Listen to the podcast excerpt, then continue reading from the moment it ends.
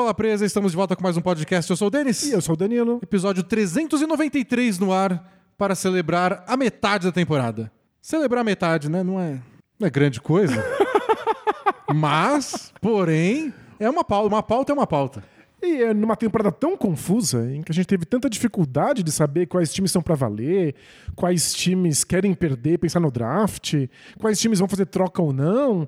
A metade da temporada deveria ser aquele ponto em que a gente já tem alguma clareza, em que a gente já compreende melhor as expectativas de cada time. A gente passa tantas semanas, a gente que tá aqui toda semana falando de NBA, falando, então, foi só o começo da temporada, é só o primeiro mês, são só as primeiras semanas, é uma boa fase, porém, os últimos 10 jogos foram contra times fracos, a maioria dos jogos foi em casa. Tem sempre um asterisco. Pois é. Quando chega na metade da temporada, Não tem mais desculpa. alguma resposta a gente tem que ter, né? A gente tem que ter, e nessa temporada extremamente confusa, a gente não tem tantas respostas quanto estamos acostumados.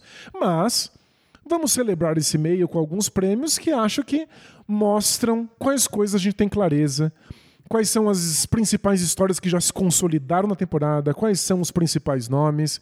Acho que é um jeito da gente falar sobre o que dá pra entender a temporada até aqui. Isso. Não são prêmios alternativos iguais os clássicos prêmios alternativos que a gente faz toda off-season, mas também não são os prêmios tradicionais. A gente não vai dar o MVP da temporada até agora. Não, imagina, a gente jamais se sujeitaria a isso. É, é só uma desculpa pra falar de vários assuntos aí que a gente quer falar. E isso, acho que são as histórias que valem a pena da temporada até aqui e que talvez, com sorte, se tudo der certo, possam indicar aí o que, que a gente deve esperar até o fim da temporada. Boa. Então, antes de a gente começar nossos prêmios, é, faça um carinho do Jabá, Danilo, de meio da temporada.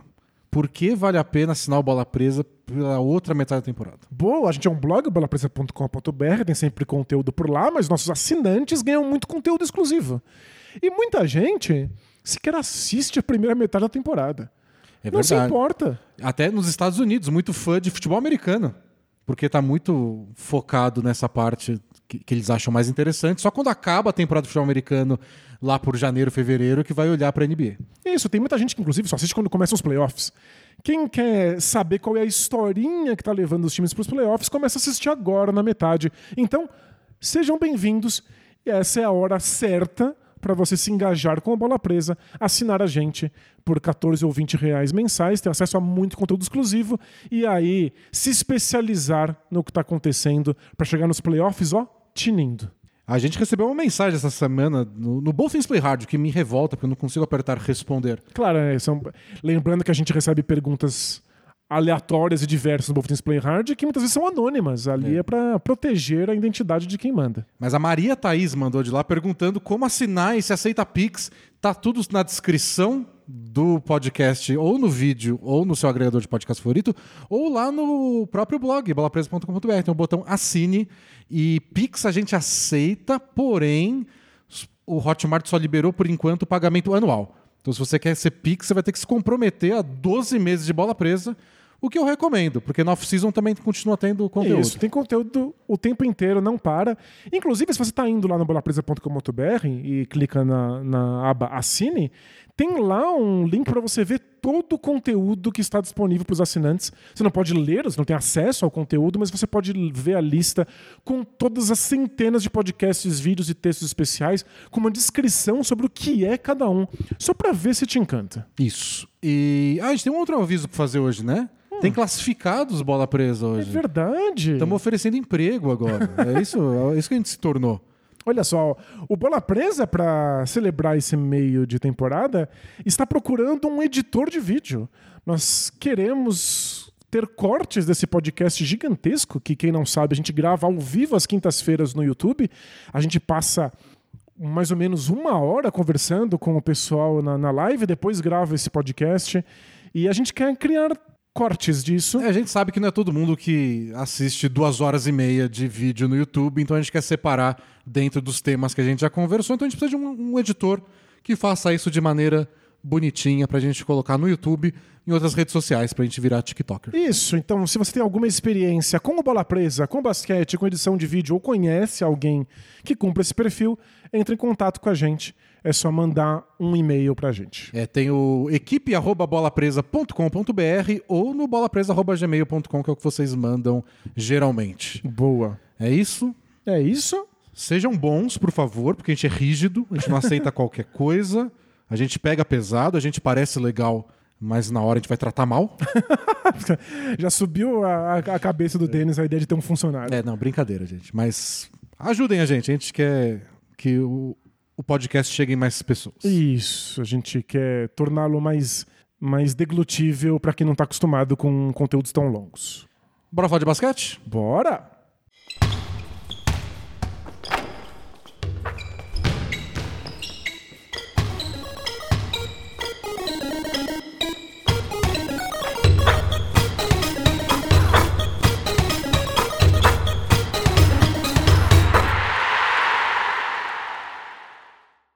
Bom, Danilo, prêmios de. é, eu dei o nome pro prêmio. É o prêmio até agora. Porque tudo que a gente vai falar funciona até agora. Então, o melhor time, o time mais bonito, o time mais. Até agora. A gente se reserva o direito de mudar de ideia. A gente pode mudar de ideia, os playoffs podem provar que tá todo mundo errado, mas é o prêmio até agora de meio de temporada. E eu queria começar com uma coisa negativa, que é o troféu pica-pau de Fui Tapeado. Quem não conhece o meme do Fui Tapeado, foi tapeado. E, e- e eu quero que seja mais do que uma mera decepção. Porque a gente vai falar dos times que a gente esperava alguma coisa e que chegou na hora e não foi tudo isso. Claro. Mas eu quero que o vencedor traga essa ideia de que não é que tipo, deu errado, que a gente foi tapeado. Isso, de que a gente tinha certeza, que ia dar em alguma coisa. E eles chutaram nossa bunda por trás e deram Isso. risada. Eu acho que tem várias histórias de decepção. A gente pode listar aí diversos nomes, mas acho que só tem um que de fato nos tapeou e não tem ângulo que você olhe que dê pra salvar. Acho, acho que eu tô- acho que é o mesmo que eu pensei. Deve ser, né? Porque ó, decepcionados. Estamos com o Hornets, por exemplo, um dos times mais legais de assistir, um dos meus queridinhos de League Pass. Tem um Lamelo Ball, É, mas- que é a encarnação da felicidade em forma de jogador de basquete. Mas tem motivos, né? Tipo, decepciona, mas o Lamelo Ball demorou pra estrear. O Gordon Hayward, claro, sempre se machuca em alguns trechos de temporada. Eles perderam o Miles Bridges. Que essa Que é era- uma, das coisas mais bizarras. A gente acaba nem falando sobre isso, porque a gente não quer lembrar do horror dessa história, mas eles perderam um jogador jovem, promissor, importante, simplesmente porque ele é um criminoso. Exato. E ele foi o quê? O primeiro ou segundo cestinha da temporada passada? Essa altura da temporada passada, a discussão sobre o Hornets era: o Miles Bridges vai para o All-Star Game ou não vai? Pois é. Ele tava no bolo ali. Você imagina se ser um time qualquer que de repente perde um candidato ao All-Star porque ele comete um crime e não pode mais jogar? Exato. é. A gente só não fala mais sobre isso porque é com o Hornets. E aí ninguém se importa tanto assim. Mas se fosse com o Lakers, a gente estaria falando, claro que eles estão indo mal, né? Eles perderam um jogador importante. Então o Hornets nesse momento é o último colocado da Conferência Leste. Mas a gente entende, né? As É, é coisas errado. decepcionante, mas a gente consegue explicar, vai, se a gente gasta alguns minutos. Perfeito. O Hawks, por exemplo, que a gente já viu Hawks ir tá na minha lista. O, o time foi longe nos playoffs. Nesse momento está em nono na Conferência Leste. Tá sofrendo aí para ir pro torneio colher de chá. Parece que nunca engata. Quando tem uma atuação muito boa, o próximo jogo sempre é desastroso. É um time difícil de entender o que está acontecendo. E eles já se comprometeram.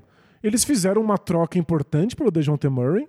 E o time que eles têm, supostamente, é o time que eles apostaram para seguir pelos próximos anos. E não parece ser bom o suficiente. E o DeJounte Murray tá jogando bem. Não é que ele não deu certo. E o Trae Young também. Talvez não esteja jogando naquele nível de ser candidato a MVP que as pessoas sonhavam. Não tá jogando mal também. É, essa é uma coisa esquisita do, do Hawks. Tem até outro prêmio que eu, que eu vou citar o Hawks que tem a ver com essa confusão, mas é uma frustração, uma decepção. Porque eles pagaram caro num cara do nível do DeJounte Murray e o time não tá muito diferente de onde estava na tabela no passado. Ano passado eles estavam aí brigando e se... No... Aliás, eles foram, né, pro play-in, pro colher de chá. E já era uma decepção. Sim. Quando eles fizeram isso, já era uma decepção. Então essa de- decepção é deles se manterem uma decepção. É. Então, a- Então já é decepção demais. É a gente que tá... É. Talvez a gente esteja exagerando as expectativas. Isso. Se um time mantém exatamente a mesma campanha e a gente se decepciona duas vezes, aí a gente percebe que o erro foi a gente. É, outro time que eu acho ser decepcionante, mas compreensível. Talvez só eu esteja decepcionado, talvez você já esperasse que fosse uma porcaria. Pra mim é o Blazers. Eu achei que o Blazers ia ser bem melhor. Ah, eu Nesse não. momento, 11 lugar na Conferência Oeste. Talvez, muito provavelmente, não vai nem pro colher de chá. O Blazers me surpreendeu o quão bem eles começaram a temporada. Me fizeram achar que o time ia ser melhor do que eu esperava. Tipo, sei lá, em ficar entre os oito primeiros. Mas não sei, o elenco não é tudo isso, não. É, é, eu esperava mais. É, e por fim, tem um nome, que é o Chris Paul, que a gente tá o tempo inteiro pensando que a idade tem que chegar, a idade eventualmente tem que cobrar sua conta, tem que bater na portinha dele, avisar que ele já tá com o cabelo branco. E parece que essa temporada finalmente chegou. E chegou, sim, Chegou com gosto, né? tudo. Esse, talvez essa seja a maior decepção ou surpresa. Talvez sejam as lesões, mas quando ele parece saudável, ele não tá jogando bem. O time não consegue sustentar quando só ele tá, tá comandando o, o ataque. Erros nos finais de jogos. O Suns perdeu aquela capacidade de ser completamente previsível e no controle em jogos apertados. Bem decepcionado, mas por outro lado, a gente sabia que uma hora ia acontecer. E pelo contrário, né? acho que o Suns é um, o, o pior, um dos piores times em jogos decididos por três pontos ou menos. É. É o oposto do que era até a temporada passada. Então, mas assim, a idade acaba sendo uma explicação. É uma decepção, mas não é tão absurdo. Eu- tá com quase 40 anos. Eu acabei de conferir aqui em tempo real. O Suns é o segundo pior time em jogos apertados. Por jogos apertados, entenda 5 minutos ou menos no relógio, diferença de 5 pontos ou menos. Eles só não são piores do que o Hornets, Que a gente acabou de falar. que a gente acabou de falar. É, Achei que você falava do Rockets. não, O não, Rockets nem fica cinco pontos atrás no placar. Não, não tem como. Nenhum jogo pro, Horn- pro Rockets é apertado. Então a gente tá listando aí várias decepções. A gente esperava mais. Agora, tapeado, tapeado, é o Wolves, não é? É o Wolves, por favor. Não, o Wolves, meu Deus do céu. A gente conversou semana passada do Wolves, então a gente não precisa se estender tanto no assunto. Mas o que a gente conversou semana passada foi isso, né? Você apostaria que o Wolves estaria fora do colher de chá em primeiro? O mais provável era primeiro. É, a chance maior é de estar liderando a Conferência Oeste. E agora não, agora, quer dizer, da semana passada para essa, eles pularam de décimo primeiro para décimo. Foi uma arrancada, hein? Então o pessoal eles celebrou. estão indo pro colher de chá agora. E isso foi muito engraçado, né? Porque eles ganharam, eles tiveram uma sequência de três, quatro vitórias. E aí eles perderam pro Pistons de novo. Que foi a derrota que tinha começado o drama, que tinha sido aquela sexta derrota seguida, que foi a mais vergonhosa. As outras eram até justificáveis até certo ponto. É, tipo, eles lavaram roupa suja, portas fechadas no vestiário porque perderam pro Pistons. Aí, Fizeram uma bela de uma arrancada, mesmo sem o Carl Anthony Towns, que tá lesionado. aí Aí perderam, perderam pro pro Pistons. de Pistons. Acho que é fetiche, né? Acho que tem gente que Acho que gosta é- muito de perder pro Pistons. É, estresse, transtorno de estresse pós-traumático. Pós-traumático. Você viu a camiseta do Pistons na frente, lembrou da reunião, lembrou do pessoal batendo na mesa e só aquele aquela avalanche de emoções. Não, horrorosa. A temporada do Wolves é uma temporada pra esquecer. E aí é claro que ser tapeado significa que venderam alguma coisa pra gente que não entregaram, mas o, o burro somos nós que acreditamos na venda. Isso. O Dennis, toda a temporada. Entra ano, sai ano, acredita no Wolves. Ele sempre acha É. que agora o Wolves vai. E eu tô sempre aqui tentando ser a voz da razão, dizendo: Zion Williamson vai lesionar, o Wolves não vai O arrancar. Wolves vai dar um jeito de dar errado. Mas quer saber? Lá, lá no fundinho, até porque eu tenho algum grau de carinho pelo Rudy Gobert, eu achei que ia dar. É, não, Eu porque comprei, eu comprei. se a gente for resumir o Wolves, é, eles foram para os playoffs temporada passada, deram trabalho pro Grizzlies na primeira rodada. É um time jovem, onde a gente acredita que muita gente vai melhorar. E o time titular é o mesmo, mais o Rudy Gobert. Tipo, a troca foi grande, foi cheio de reservas. Eles não abriram mão de nenhum titular. A, a parte cara foram as escolhas de draft. O time é o que teve sucesso temporada passada. Mas o Gobert, pelo amor de Deus, todos tapeados. Todos tapeados. Inclusive eles mesmos, né? Eles estão. É, não claro. sabem pra onde correr de tão tapeados que eles foram. Acho que o erro de todos nós foi amar demais. E um último time que eu colocaria, que eu pensei em colocar na lista, mas não coloquei, o Clippers. O Clippers não tá mal na tabela, tá em sexto. Sexto tá ótimo. mas não convence tanto. Teve uma sequência péssima de derrotas aí de semana, até semana passada. O que me fez tirar o Clippers da lista foi que o Clippers é pela milésima vez seguida, uma exceção nessa conversa do meio da temporada. Porque o Kawhi demorou para voltar e o Paul George isso, e todo dia tem alguém que não joga. Então, mesmo com 41 jogos disputados, para alguns times A mais, gente nem viu esse time você titular olha inteiro, pro né? Clippers e fala: é, mas ainda não, não jogaram juntos direito, né? É que a gente faz isso do Clippers todo ano há quatro anos. Eles mesmos falaram assim, não considerem o nosso dezembro. Mas aí é, não considera também o nosso janeiro. Não É, considera aí o eu nosso vou- fevereiro. Eu vou jogar tudo pelos playoffs. Exato. E Aí vai ser aquele julgamento do ganha um jogo, o time é imbatível, perde um jogo, o time é uma porcaria. Mas acho que é um dos times mais misteriosos da NBA. É. Por isso que às vezes é até decepcionante, porque a gente queria que fosse um time dominante. Mas não é. Acho que a gente, É, tem, que, eu- eu- a gente tem que aceitar que esse Clippers vai- é, é esquisito mesmo. Eles entrariam se tivesse um prêmio de time que consegue ser misterioso mesmo após 40 partidas. Perfeito. Aí é o Clippers. É o, o troféu Sorriso de Mona Lisa. Isso. Eu ficaria entre dois times nesse troféu, já que, já, já que ele existe Já que agora. agora, agora, existe, agora está batizado. É, entre o Clippers, porque o Clippers está sempre. Não, aguardem, aguardem. Esperem 72 horas que o Clippers de verdade vai aparecer. E nunca acontece.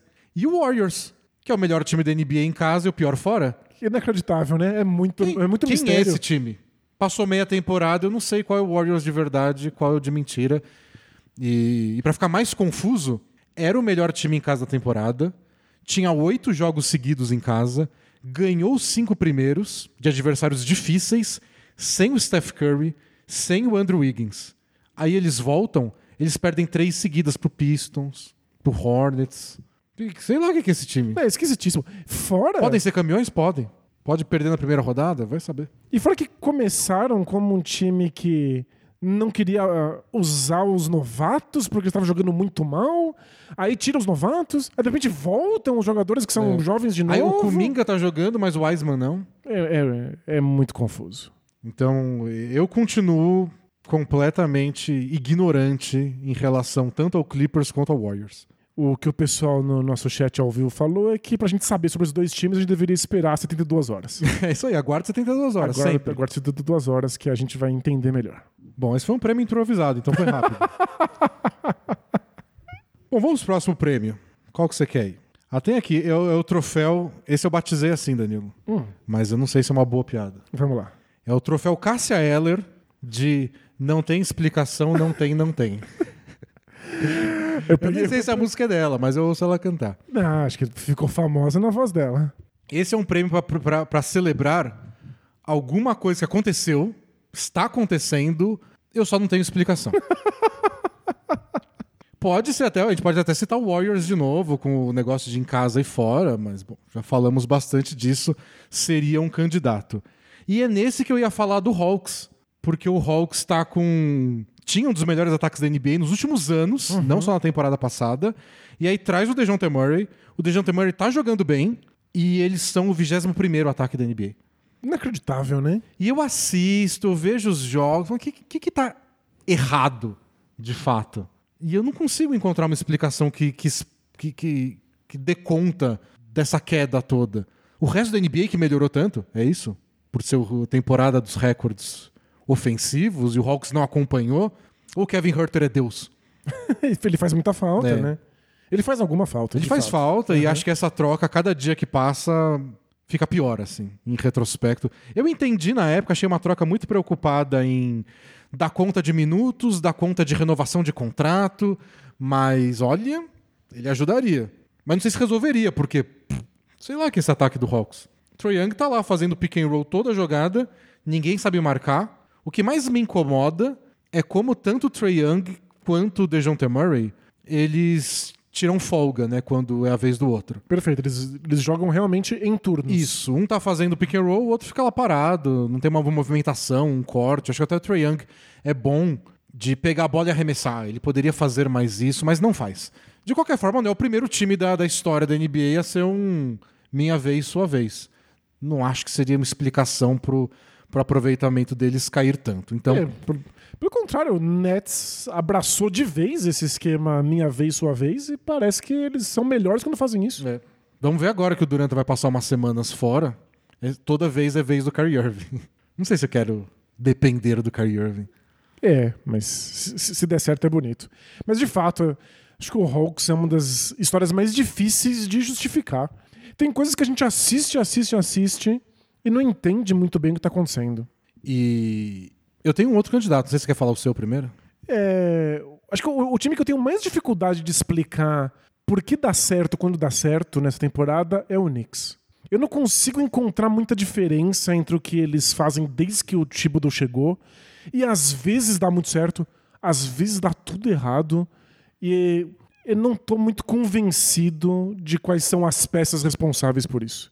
O que mudou no Julius Randle para ele ser um jogador absolutamente genial, um jogador completamente medíocre e agora ser um jogador importante novo, com gente aí cogitando que talvez ele vá como reserva do All-Star, pro, pro All-Star Game. Tá jogando muito mesmo. O- e o mais engraçado é que a gente viu mudanças no Knicks durante a temporada, de especialmente de rotação, de quem participa. Mas a maioria das coisas serão mudanças defensivas, né? Então é o Quentin Grimes, é o Dulce McBride jogando mais tempo. É, São jogadores com Ah. foco muito forte na defesa. A defesa de perímetro deles melhorou bastante, os números defensivos melhoraram. Agora, o que mudou no Julius Randle é o aproveitamento de arremesso, é o quantas vezes ele tá, sei lá, batendo lance livre em alguns jogos. Então não é uma. Não foram as mudanças do Thibodeau que explicam o, o Randle. Aliás, eu, eu seria mais específico. Eu, eu colocaria o Julius Randle nessa, mais do que o Knicks. É que eu sinto, às É vezes. que as coisas estão ligadas. É porque né? o Knicks às vezes faz exatamente as mesmas coisas. Tem jogo que é um desastre e tem jogo que é incrível. E tem um jogo que é as duas coisas, né? Tipo ontem, que eles estavam ganhando de 20 pontos do Pacers. E eles piscam e a diferença cai pra 3. E parece que é todo o jogo do Knicks. Eles Não seguram liderança. Eles são os líderes nessa temporada de perder jogo depois de abrir 10 pontos de vantagem. Então, é um time que não é confiável dentro de uma mesma partida. É, é muito confuso. E aí fica difícil explicar mesmo. Eu não explico. Mas você tem mais um candidato aí. Eu tenho mais um, que é o Chicago Bulls. Hum, O Chicago Bulls contra os quatro melhores colocados do leste, que é a conferência do Chicago Bulls, Celtics, Nets, Sixers e Bucks, ganhou oito jogos e perdeu três. caramba, eles são muito bons contra a Elite. E, ele- e o Bulls, vamos relembrar, né? Eles estão em décimo no leste com 19 vitórias, 23 derrotas. E você vai pegar contra os quatro piores colocados do leste e os três piores do oeste, eles têm três vitórias e seis derrotas. Eles são muito ruins contra time ruim. pegaram o Thunder uma vez, perderam, pegaram o Spurs, perderam, pegaram o Rockets, perderam, Não, perder pro Rockets. perderam pro Magic, com Wizards ganharam uma, perderam duas. Mas ganhar do Sixers, bora lá. Contra o Nets, três jogos, três vitórias contra o Nets. Inacreditável, né? Contra o Celtics, ainda que eles ganharam as duas primeiras, mas perderam as duas últimas, então tá 2 a 2 Então contra o Celtics, que é o time de melhor campanha da NBA inteira, tá igualado. Mas Bucks jogaram duas, ganharam as duas. E aí? Eu detesto fazer isso, mas não desses casos que a gente tem que começar a questionar o nível de engajamento dos jogadores. Parece que eles se comprometem quando o adversário é difícil, eles querem passar mensagens. E, e- e eu fico mais confuso porque a gente tem essa dificuldade, né? A gente tá cobrindo os 30 times. Então eu não consigo assistir todos os jogos do Bulls. Não dá pra assistir os 82 numa temporada. Claro, né? A gente Tem uma assiste limitação. um aqui essa semana, outro a semana que vem, outro a gente assiste um quarto período, outro a gente segundo tempo. É o jeito que a gente faz. Ou a versão condensada. E aí você pula de um jogo, mas o que, que aconteceu? Da semana passada que eles ganharam dos Sixers pra essa que eles estão tomando pau do Magic. É, o que a gente faz, a gente assiste jogos bem sortidos. A não ser que a gente tenha um objeto de investigação. A gente teria que sentar e investigar exatamente o que está acontecendo com o Bulls. E aí tem que assistir vários jogos em sequência, incluindo as vitórias contra uh, os times de elite, as derrotas contra os times horrorosos e comparar. Mas é que você pega os jogos bons e a sensação é eles são capazes de fazer isso. É claro que todo time tem dificuldades, mais ou menos, de repetir suas melhores atuações. Mas elas sempre se repetem contra os times bons, aí vai pro seu papo de engajamento, Pois porque é. o que explica, se a gente for inventar uma explicação. Não, fiquei curioso. Vou... Estou elegendo o Bulls agora como objeto de estudo. Quando eu tiver uma resposta, a gente volta aqui e grava a respeito. E se você não tiver uma resposta? Aí a gente lembra que eles ganharam o troféu Cássia Eller de não, tem explicação, não, tem, não, tem, explicação. Próximo troféu Bora! é o troféu de azarado do ano, que eu batizei de troféu Sharif Abdul-Rahim, que eu considero um dos jogadores mais azarados do- da época que a gente acompanhava a NBA lá no começo dos anos 2000. Ele disputou 830 partidas na NBA, Danilo, com média de quase 20 pontos e 8 rebotes por jogo. É, jogou de 96, 97 até a temporada 2007, 2008. E sabe quantos jogos de playoff ele jogou na vida? Quantos? Seis. Uau. Uma série de playoff e perderam, de 4 a 2 na primeira rodada. E ele só chega no time sempre na hora errada. Ele foi draftado pelo Vancouver Grizzlies, que tinha acabado de chegar na NBA, então não era um time pronto para disputar playoff. Depois ele foi trocado para o Atlanta Hawks. Logo depois que o Atlanta Hawks começou a desmontar aquele time que tinha o Dikembe Mutombo, que era um bom time que foi para os playoffs vários anos Era um bom time, né? E aí depois ele foi pro Portland Trail Blazers, logo depois que eles mandaram embora o Rashid Wallace, etc. E aí, por fim, ele acabou a carreira dele no Sacramento Kings. Ele chegou no Kings em 2005, 2006, que foi a última vez que o Kings foi pros playoffs. Foi quando começou o desmanche do Kings. Ele conseguiu pegar os playoffs no finalzinho, jogou uma série, E aí acabou. e aí ficou naquele Kings que era o começo da maldição, que dura até hoje. Coitado. Gente, pensa em alguém que tava sempre no lugar errado na Tá hora errada. sempre na hora errada, no lugar errado. E ele era bom. Mas não era bom o bastante pra reverter times Não, medonhos. Eu não ia salvar ninguém do horror. Mas eu sempre tive muita pena aí do glorioso Sharif Abdul Rahim. E tá aqui, ó. Vai ser lembrado pra sempre num troféu obscuro de meio de temporada num podcast de basquete no Brasil. Não, ele virou comissário do da D-League. É Ele é o mesmo? presidente da D-League hoje. É, que fofo. Então, Muito legal. ele tá aí na NBA até hoje, participando, sendo importante, mas, poxa, acho que ele preferia, sei lá, ter disputado um jogo de segunda rodada que fosse é, dos no playoffs. mínimo. Que tristeza. Qualquer um disputa, não é tão difícil. Tem mais time que vai pros playoffs que não vai. É, é fácil, né? Quer dizer, fácil Não é. Tô aqui sentado num- num- numa cadeira, num estúdio, nos estudos pela presa de rádio e televisão. É estatisticamente fácil caso você seja um jogador profissional na NBA. Você já chegou na NBA, você tem mais chance de ir pros playoffs. Se você passa 12 temporadas na NBA, A tua chance de ir pros playoffs é muito Pelo alta. de. Muito alta. Então foi assim que eu batizei o troféu de azarado do ano. Então, o problema é que você batizou com uma criatura tão azarada que eu não consigo imaginar um candidato ao prêmio que mereça esse título. Ah, mas às vezes não merece esse título, mas é o que, é o que tem pra hoje. Quem que você pensou aí? Eu pensei, como em- enquanto jogador, no Anthony Davis, porque Ele, ele, ele teve a pachorra de dar uma coletiva de imprensa antes da temporada começar, dizendo que essa era a temporada que ele não ia mais se machucar. Que ele estava muito feliz porque ele- o corpo dele nunca tinha sentido tão bem e que ele ia passar a temporada completa saudável. É mole É, falar um troço desses? nossa, não é possível, né? Não é possível. É, tem que ser azar, né? Não pode ser outra coisa. Eu não acredito que ele não se cuida, que Não. ele usa o tênis errado, que todo mundo ao redor dele é, é pilantra e enganador, o médico só finge que você é que é médico. E se ele é teve possível. tanta confiança. Então, dá pra acontecer, mas era absurdo. Se ele tá tanta confiança assim, é porque ele tava se sentindo muitíssimo bem e tomou todos os cuidados, Cuidados. fez todos os procedimentos necessários pra estar bem e não consegue. Então, minha explicação é azar. Né. Então, o Anthony Davis, eu acho que ele. E, e pior, né? Ele consegue jogar um pedaço da temporada, joga como nunca na vida, e aí machuca de novo. É pra ser mais. É triste. Dolorido né? Não, é ainda. triste demais. Então, esse é um, é um candidato. E meu outro candidato é o Phoenix Suns. Porque, como eu disse, eles estão com duas vitórias e oito derrotas em jogos decididos por três pontos ou menos. Que é uma estatística curiosa, porque quase todo time tem números iguais. Quando chega no fim do jogo tão apertado, vira quase jogar uma moeda pro alto. A maioria dos times é quatro vitórias, quatro derrotas, 4-3, é, 5-6. O Suns tá duas vitórias, oito derrotas.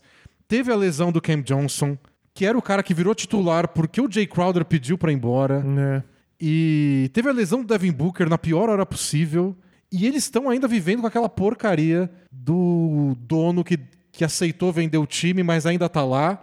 E segundo a matéria da ESPN, ele ainda consegue. Qualquer troca ainda tem que passar por ele. Nossa, que horror. Achei que tinham se livrado dele já. Então, até ser vendido de fato, Ele não tem voz no time. ele que paga as coisas, ele não vai fazer uma troca do Jay Crowder que custe dinheiro pra ele. Então, o Suns não consegue nem fazer um negócio que dê conta da lesão do Cam Johnson. Não, ele não vai querer fazer nada que custe dinheiro pra ele, porque ele vai ser obrigado a vender a franquia mesmo. Pois é, porque ele por- vai tirar dinheiro do bolso, né? Mas por muitos bilhões que ele vai receber. Não, óbvio, mas. Deixa ele. Ele tá Mas ele tá deixando pro, próximo, também. pro próximo comprador fazer. Então, eu não sei se azar é a palavra certa pro Suns, porque muitas dessas coisas eles que se meteram lá, né? O, o dono é parte do Phoenix Suns. É óbvio. O Jay Crowder tá bravo lá dentro. Talvez eles pudessem ter lidado melhor com o Jay Crowder, sei lá. Mas que parece um- uma compilação aí de. Esse era o ano pra idade bater no Chris Paul?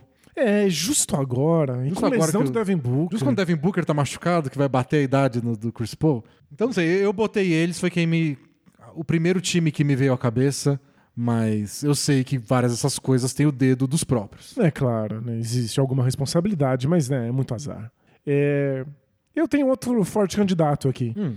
Que é esquisito dizer que é azarado, porque se você só olha assim pra história geral da temporada, parece que eles tiveram muita sorte. Que é o Utah Jazz. É, eu, eu pensei, eu tive esse mesmo processo de pensamento, Danilo. Porque o Jazz ter ficado no topo da Conferência Oeste, nesse momento estar em nono, quando a gente não esperava absolutamente nada deles, eles deram muita sorte de que o time se conectou, de que todo mundo ficou amigo, de que eles gostam de jogar um pro outro, de que dizem que é um dos, um dos melhores vestiários da NBA. Que vários jogadores estão tendo a melhor temporada da vida. É muita sorte. Acontece que nenhum time nessa temporada jogou mais partidas de clutch. Ou seja, cinco minutos finais, cinco pontos ou menos de diferença. Eles são os líderes com 29 jogos. Nossa. É, só outro time jogou tanto quanto, que foi o Miami Heat. Qual é a diferença? O Miami Heat ganhou 55% dessas partidas. O Jazz ganhou 41. A gente viu que tem, tem times que ganharam menos do que 41, mas nenhum desses times jogou Disputou tanto. né? 29 partidas. Houve aí umas duas semanas que parecia todo jogo o Jazz perdia no arremesso de último segundo. Não, chegou no cúmulo deles perderem um que a bola entrou. O arremesso do Markkanen no último segundo, só que aí quando foram ver o replay, ele tava lá com a bola ainda na mão na dele, não pontinha do dedo Ah, e não valeu. Então o teve ainda o toque de crueldade eles comemorarem a vitória que não valeu. Não, foi muito triste. O, o, o Jazz só perde jogo apertado a ponto de que virou um dos times mais legais de ver no League Pass. É porque você sabe com que Jazz vai, é disputado. vai ter emoção. É sempre emocionante. Mas nesse momento, a chance é que eles percam quatro de cada dez. É, percam seis de cada dez jogos É, que, que é- que for aí pro, pro finalzinho apertado. E assim, eles não vão pros playoffs, não. Não, não, não, não tem como. Então é, eles são bons, eles são divertidos, eles são uma das histórias mais interessantes da temporada. Eles só estão dando muito azar em fim de jogo. É, faz sentido. Eu, eu tirei eles da minha lista. Eu lembrei dos arremessos do último segundo, mas foi putz, o Jazz fala que eles estão tendo azar. Aí eu. É, talvez seja um pouco demais, né? É, não sei. Não tem problema. É, Acho que a situação do Suns é bem pior. É. O Jazz tá feliz, o Suns tá triste. Acho que é, É como, como, é assim que a gente mede. como time, acho que é o Suns. Agora, se o Anthony Davis puder ir, acho que o Anthony Davis. É muito azar. Né? É, É que lesão, não sei se lesão deveria contar também, como azar? mas. Porque todo mundo que sofre uma lesão é azar, no fim das contas, na maioria dos casos, né? É, quando você tem um histórico, né? Parece que você tá sempre que no caso dele. é de reagravando novo, alguma né? coisa. É, é. Não, é muito triste. Eu cedo o prêmio pro Tony Davis se você, como torcedor do Lakers, estiver muito triste. Eu sou torcedor do Lakers, claro que eu tô triste. Então pode ser. Então Anthony Davis é o azarado da temporada. Faz 10 anos aí que todo torcedor do Lakers tá triste todo ano, aí um deles foi campeão, e depois tá triste de novo. É só isso. Perfeito. É triste ou campeão. Bom, melhor do que todo mundo tá feliz e não ganha título nunca. Ah, né? Por mim tá tudo bem. Se esse foi o preço, tá pago. Com, com, com alegria. Agora é o troféu, Danilo. Hum. Caneta do Lula de melhor historinha da temporada. Quem não se emocionou com a história da caneta do Lula na posse, né? Que. Alguns haters ficaram indignados como a caneta tá funcionando. Aí, perdida desde 1989. Não, e não é só isso. Aquela caneta que ele usou, que é um modelo da Mont Blanc, só foi criado em 2002. Ah, o pessoal se pega em cada detalhe também, né? Gente, Pelo amor de Deus. Nunca deixem a verdade estragar uma boa história. Pois é. Então, esse é o troféu caneta do Lula de melhor história. troféu de storytelling, pra usar a palavra do Boa. momento. Qual é a melhor história da temporada? Então a gente já começa com um dos candidatos do prêmio anterior, que é o Utah Jazz. Utah Jazz, exatamente. É, era um time em desmonte, sem Rudy Gobert, sem o Donovan Mitchell. As coisas simplesmente encaixaram. O marketing se tornou um All-Star. O Jordan Clarkson aparece um dos melhores pontuadores da NBA. É um, é um time que a gente não sabia, quando a gente falou de League Pass no começo da temporada, a gente não sabia se a gente já queria ver esse time. Era um time desconjuntado, com os veteranos esquisitos que a gente imaginou que o Jazz fosse vender a preço de banana Pois é. pra conseguir trazer qualquer moleque Ia ser lá. uma- um feirão de jogador, não um time. E é um dos times mais legais de ver no League Pass. Aliás, sábado a gente vai comentar o Jazz no League Pass. É né? verdade. Jazz e Sixers, 11 da noite. Esse sábado, assine o League Pass. Isso, se você não assina, assine o League Pass, tem acesso a todos os jogos da temporada, incluindo as nossas narrações e comentários todos os sábados em algum jogo Bom, por lá. A gente garantiu que o jogo do Jazz é bom e que vai ser disputado até o fim. Então Bom. é bom que eles ajudem a gente, hein? Jazz? Costuma ser. Então é, é uma das histórias mais legais. Ver esse time jogando, ver o quanto eles gostam um do outro, o quanto eles vibram nesses jogos apertados, é só fascinante demais. Os jogadores do Jazz estão encantados com o marketing. Eles amam o Mike Conley. O Mike Conley deve ser o cara mais legal do planeta. Ele parece ser bem legal mesmo. É, é surpreendente ver tanta felicidade. Porque eu assumo que quem tá mu- tão feliz assim tem que estar mal informado. E assumo que o Jazz esteja muito mal informado. Porque eles parecem muito alegres. Eles parecem muito alegres, é uma história completamente inesperada, muito legal. É bem possível que quando a gente termina essa temporada, a gente lembra do Jazz e não lembra de vários times muito melhores do que É eles. que acabaram na frente deles, mas que tiveram uma história mais sem graça. Né? que mais você tem aí? Ah, Eu tenho dois times. Hum. Um é uma boa história, o outro é o vencedor da categoria. Diga. A boa história é o Nets. Porque eu achei que o Nets estava no fundo do poço, eles começaram cheio de dramas. É o time que não teve- um técnico. Não teve jogo no Natal porque a gente não sabia se eles iam ser um time. Exato. E aí, de repente, teve a maior sequência de vitórias da temporada, tem a melhor campanha da NBA inteira aí nos últimos, sei lá, X jogos. É, Um dos melhores ataques de todos os tempos. chegaram no topo do leste e aqueles coadjuvantes que o Duran meio que tirou uma com a cara, tá todo mundo jogando bem. É um time que renasceu justo quando a gente esperou, esperou, esperou e quando cansou, falou: bom, acho que não dá mais. A gente Aí deu. desistiu e deu. Quando a gente desistiu do Nets, eles voltaram a aparecer um time que pode brigar por alguma coisa mais séria no leste. Eu acho que é uma baita reviravolta. Foi quando eles demitiram o técnico, que nem sempre, né? É sinônimo de que realmente alguma coisa vai mudar. Mas com o Nets funcionou. Achei que é uma boa história. Envolve bons personagens. O Kyrie Irving, o Kevin Durant. Até, até a questão do Kyrie Irving, que é super séria de, dos comentários antissemitas que ele fez, é história. A história é uma história não queria que é. fosse. É, história Não horrorosa. queria que a NBA tivesse nada a ver com um negócio desse. Mas se a gente vai contar uma história temporada, se a gente vai escolher um time pra fazer um documentário, um dia o Nets era a gente manda o Kyrie Irving embora ou não. No outro é, não dá pra ganhar o título? É, é uma reviravolta muito grande. Uma reviravolta gigantesca, eu acho que é uma, é uma boa história. E mesmo a história horrorosa do Kyrie Irving, pelo menos virou alguma coisa. Ele foi afastado, foi se educar, teve que participar de trabalhos voluntários, doou dinheiro para vai. grupos judaicos. É, é, alguma coisa se tirou disso, não é só história de horror vazio. Não é só filme de terror em que você fica assistindo alguém ser morto. É. Né? Tem, tem alguma coisa aí pra ser tirado no final. Dito isso, É, não é? O prêmio não é do Nets? não, É. é do Kings. É do Kings. É o Sacramento Kings, é o time do Laser, é o Beam Team.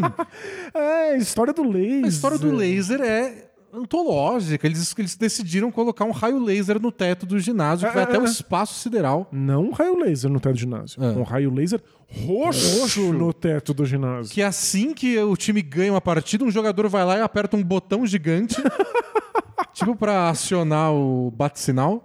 Ou um botão pra desistir do BBB. É, Que, deixo claro aqui, você não que eu não apertaria caso estivesse participando. Não participei porque ainda não me convidaram, mas aí sigo no aguardo. E é isso, tem um raio laser no teto, e eles É, estão ganhando, eles vão um pros raio playoffs. Se, se nada der muito errado, porque hoje eles teriam mando de quadra, né? Então eu tô otimista. O Kings tá em quarto hoje, no meio da temporada. É possível. Então eles devem ir pros playoffs. É bem possível. Eu sei que, tipo, o Sabonis está jogando com a mão estourada. Se ele não consegue mais jogar, acabou o Kings. O que é uma excelente história. Ele escolheu não fazer a cirurgia que ele poderia e deveria fazer, porque ele quer continuar nesse time, já que eles estão num momento histórico, acionando raios roxos por todos os lados. E é a maior seca de playoffs de todos os esportes americanos na atualidade. Eu- Nenhum time somando hockey, futebol americano, beisebol, tá há tanto tempo, 16 anos, sem ir pros playoffs, a gente já disse. Inacreditável. Tem mais time que vai pros playoffs do que não vai. Então é sempre uma façanha não ir para os playoffs por, por tanto tempo. Não, por tanto tempo na NBA, que as regras favorecem quem não vai É. pra se fortalecer via draft. E é um, e é um- Surreal. E eles estão fazendo isso com o laser, com um dos melhores ataques da NBA, com uma das torcidas que voltou a ser uma das mais barulhentas. Eles sempre foram barulhentos, é que é difícil você continuar barulhento depois de 16 é, anos né? perdendo, Só um né? choro, que eles estão chorando É, alto. bom, é, chorar alto a gente sabe que é comum. Então, eu acho o Kings é a melhor história da temporada. É verdade. E vou defender isso até o fim da temporada. Você tem toda a razão, eles são. E só aí uma menção honrosa pro um irmão distante do Kings, que é o Pacers. Sim, boa sempre, pra sempre ligados pela troca Sabonis Halliburton. E o Pacers também parecia que ia ser obrigado a reconstruir. E nesse momento também estaria indo para os playoffs. É, é- é uma história parecida com a do Jazz. Exato. A gente acha que a história deles na temporada vai ser comentar troca. E na verdade não, a gente tá comentando sobre como são times legais de assistir, que estão vencendo muito mais do que todo mundo esperava. E o Pacers agora em sétimo nesse momento no leste. É, mas olha, na, na próxima temporada, que a gente for fazer prêmio de, de meio de novo, esse, esse prêmio de melhor história tem que ser rebatizado de troféu Raio Roxo. Porque é, é inacreditável mesmo que o Kings conseguiu. Você tá falando que a história da caneta não é tão boa, né? Não, é, isso é uma história excelente. O próximo troféu tem, tem. Eu dei um nome, me arrependi, escolhi um outro aos 45 do segundo tempo. Aham. É, o que eu escolhi é o troféu gatilho rápido de primeiro time a fazer troca. Então, sabendo tudo que a gente sabe, qual vai ser. O, o prêmio que eu tinha pensado antes, fecha, fecha aí os tampos ouvido Miguelzinho, seria o troféu ejaculação precoce. Quem time, que time não vai aguentar segurar e vai trocar primeiro porque deu tudo errado até agora, ou sei lá o quê. Isso. Eu acho que existem vários motivos para se trocar na NBA. Para se trocar no meio da temporada, em geral, você tem que estar desesperado. Então a gente tá aqui Tem a listando... ver com a avaliação que o time fez de si mesmo nesses, nessa primeira metade. Exato, né? Qual o time que agora percebeu que foi tapeado?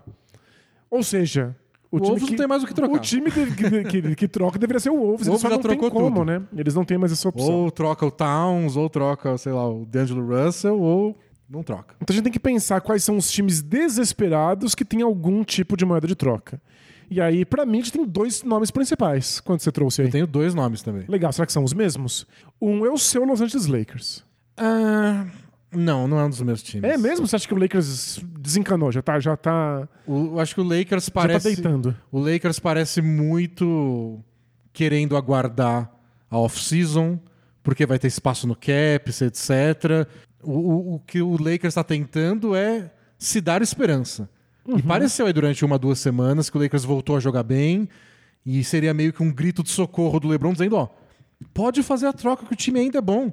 E o Anthony Davis vai voltar, vamos lá. Eu acho que o Lakers, da, o Pelinka, Ginny Buzz, não estão convencidos de que vale investir nessa temporada.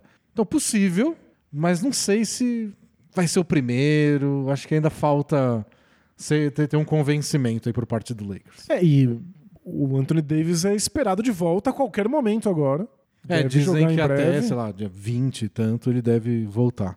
Então, talvez o time tenha boas notícias e não tenha que trocar. O outro que eu pensei foi o Chicago Bulls. Que É. esse também tá no modo desespero, porque eles tinham altas expectativas. E eu entendo que falta Lonzo Ball, mas o time tá em décimo. E talvez alguma troca pudesse estar aí no radar. Eu acho que pode ser, até porque o time é mais velho, tem o DeRozan e o Vucevic já com 30 e poucos anos. Acho que faz todo sentido. É um time que se tivesse em quarto, em terceiro, a gente já estaria questionando se eles não têm que se mexer porque eles precisam vencer agora. É um time com prazo de vali- validade. Ah, eles estão em décimo. É que eu acho que eles não sabem pra onde trocar, sabe? Uhum. Você troca o Patrick Williams, você troca o DeRozan. Você troca o Vucevic ou você troca o Zach Lavine. É difícil, Eu não, acho é, que não, é- não não é fácil muito- achar a troca. É. Não sabe pra que lado correr. Pô, a gente não bateu os nomes. Quem você acha que aí tá desesperado e precisa trocar? Eu pensei no Toronto Raptors, que eu também coloquei na minha lista do troféu pica-pau de fui tapeado. Acho que acabei não comentando. Mas o Raptors é o time da temporada passada. O time que acabou em sexto temporada passada e acabou em sexto só porque começou mal. Porque, o- sei lá, os- o- a metade final, pra gente falar de metades, eles atropelaram todo mundo ano passado, começaram a ganhar uma atrás da outra, uma das melhores defesas da NBA, Siakam jogando muito, Scottie Barnes novato do ano, acabaram em sexto, deram trabalho pros Sixers, pareceu que iam levar pro jogo 7 lá contra os Sixers na primeira rodada. E aí chegou nesse ano, o time tá em décimo primeiro, né? tá atrás do Bulls. É que eles... Então, o time é, o Van Fleet tá lá, ninguém tá machucado. O Siakam, o Scottie Barnes. Outro dia o Scottie Barnes tava batendo boca com o, o Thaddeus Young. Ele falou, não, ele tava só conversando aí de jogo, tá tudo bem, mas foi é esquisito. clima esquisito. É que o Van Fleet caiu muitíssimo de nível. É uma temporada bem fraca pra ele. Aí parece que o fantasma que visitou o Chris Paul deu uma passadinha lá. Só que ele tem 10 anos a menos. 10 anos a menos. É, Mas eu acho que eles sofreram muito com lesões. Eles tiveram lesões no Siakam por um tempo, no Scott Barnes, no Anunobi. Todo mundo ficou fora aí Ah, por mas- alguns jogos, às vezes todos juntos. Eu acho que não explica, tá tão mal na temporada. É um dos piores times em arremesso da NBA.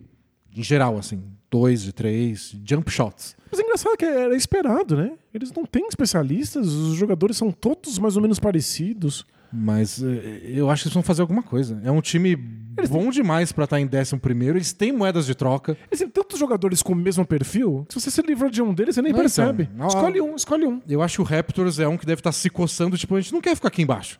Tipo, se vier uma escolha de draft alta, a gente usa, mas não é sinônimo de sucesso pra essa temporada. Então, eu, eu apostaria que o Raptors troca e capaz de trocar antes da trade deadline. Mas se você coloca o Atiwa, o Siakam, o Anunobi numa caixa, mistura, e eles saem fantasiados, jogam basquete, duvido que você descubra quem é quem. Ah, o Não é? Atil é? quem tá jogando pior. Outro que caiu muito em relação à temporada passada. É verdade. Então, acho, acho que o Raptors vai se mexer. E eu pensei no Jazz. Hum, Porque eles começaram a perder. Talvez todo aquele negócio, ah, vamos pros playoffs mesmo, talvez não dê, vão cair pra décimo aí. Talvez eles olhem e falem, ah, foi bom enquanto durou. Foi bonito, né? Tive- Vivemos bonito. Essa, essa grande história. Sempre teremos Paris. Já tenho certeza de que eu não vou trocar o marca nem de jeito nenhum. Já tenho certeza que, sei lá, não quero trocar esse jogador. Esse aqui descobri que é dispensável. Tá na hora de fazer uns negócios e pensar no futuro. Acho que o Jazz tem, pode ter um. pode pesar pra esse lado na segunda metade da temporada. Jazz, não dá mais tempo, amigos. Não, O- tempo o, de. O Rockets tem 11 vitórias a menos do que vocês. tempo de Wembanyama não dá mais. A gente começou muito antes. A gente tava pensando nisso lá no começo. O que eu acho que dá pro Jazz é tempo de fazer trocas, de arrancar coisa de time que tá desesperado, mas não de brigar pelo Embanyama. Isso aí já, já foi. Isso aí, ó. O Rockets largou muito na frente. Próximo troféu? Tem que acelerar, Danilo. A gente- os últimos tem que ser correndo. A gente deu esse troféu pra alguém? Não. mas eu voto no Raptors. Ok, Raptors, bora. Próximo. Próximo é o troféu Americanas de número assustador da temporada. que número você bateu o olho e falou: não. Alguém apertou alguma coisa errada no Excel, porque não tá funcionando isso, alguma coisa não tá batendo. Você tem um candidato? Eu tenho um aqui que, que eu tô embasbacado até agora. É, eu fico com os 60 pontos, 20 rebotes, 11 assistências do senhor Luka Doncic. É, parece que alguém digitou errado. É, pra mim, é, é- é número que só surge se você dá uma testada no teclado. É inacreditável que alguém tenha feito uma coisa dessas. A gente conversou aqui quando rolou.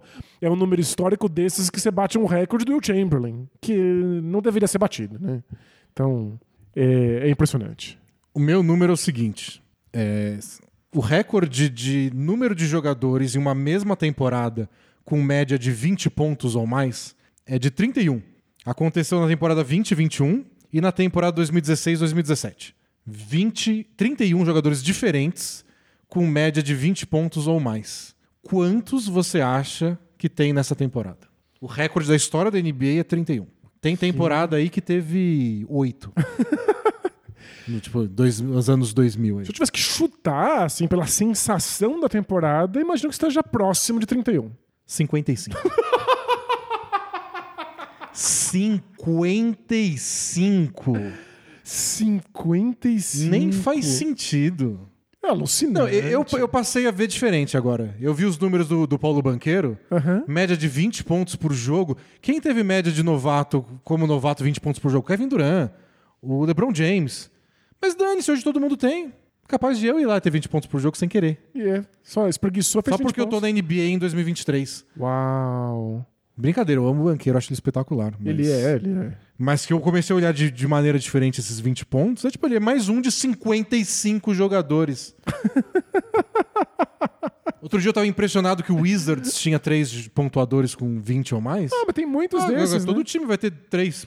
Pois é. As defesas não estão dando conta, os ataques estão muito bons. Os jogadores chegam muito prontos na NBA. É. É, para mim, esse, esse número me deixou muito assustado. Eu não sei o que, que- que dizer. Pode ganhar o troféu de não ter explicação também, o troféu Cassia Eller, porque Mas acho esses que. números Mas ofensivos. acho que, acho que você tem, né? A gente, tá- a gente já tá há uns anos aí tentando conversar sobre como é que a revolução estatística de números avançados tornou os ataques tão poderosos.